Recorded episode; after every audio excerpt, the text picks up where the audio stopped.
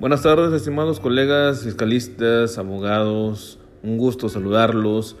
Su servidor contador Hugo Cejo en una cápsula más en el fiscalnet.com. En recientes días quiero compartirles lo siguiente y que, me, y que he visto en diferentes redes sociales sobre una problemática que me ha causado y me ha llamado la atención respecto por ahí algunos formatos que circulan en las redes Creo que a estas alturas, como decimos coloquialmente en el norte, eh, pues del partido, creo que no podemos como profesionales que somos, eh, incluso de acuerdo al código de ética profesional, no podemos buscar formatos eh, en, redes sociales, en Google, con el fin de,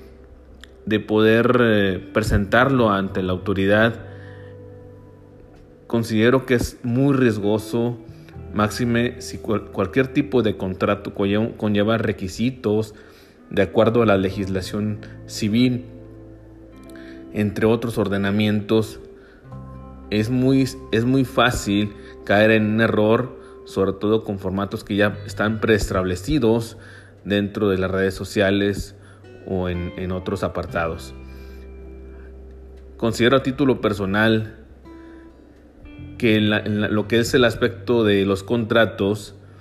se visualicen, se hagan, se realicen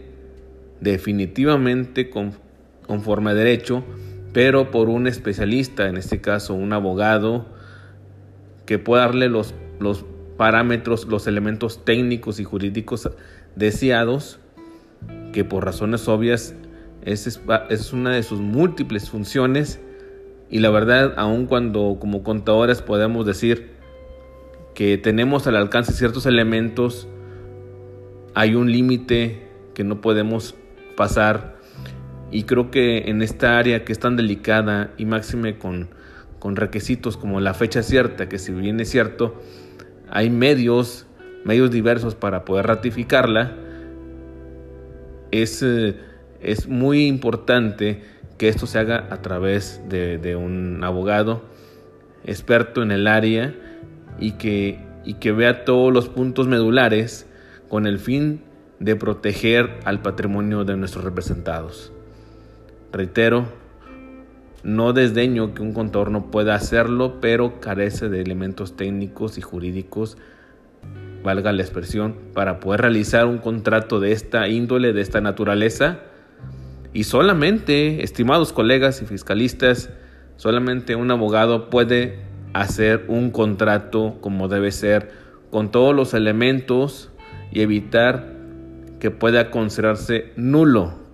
Es bien importante este punto, aunque realmente algunos colegas que también se dedican a, hacer formatos como, como tablas de multiplicar, pues bueno, al final de cuentas cada quien está en su derecho de realizarlos, pero hay que tener mucho cuidado, mucho cuidado, estimados colegas,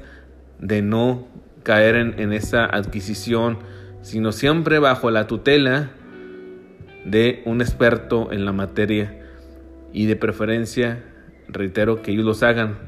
porque ahorita como está la fiscalización, cualquier error que tengan los contratos, que si bien es cierto no es suficiente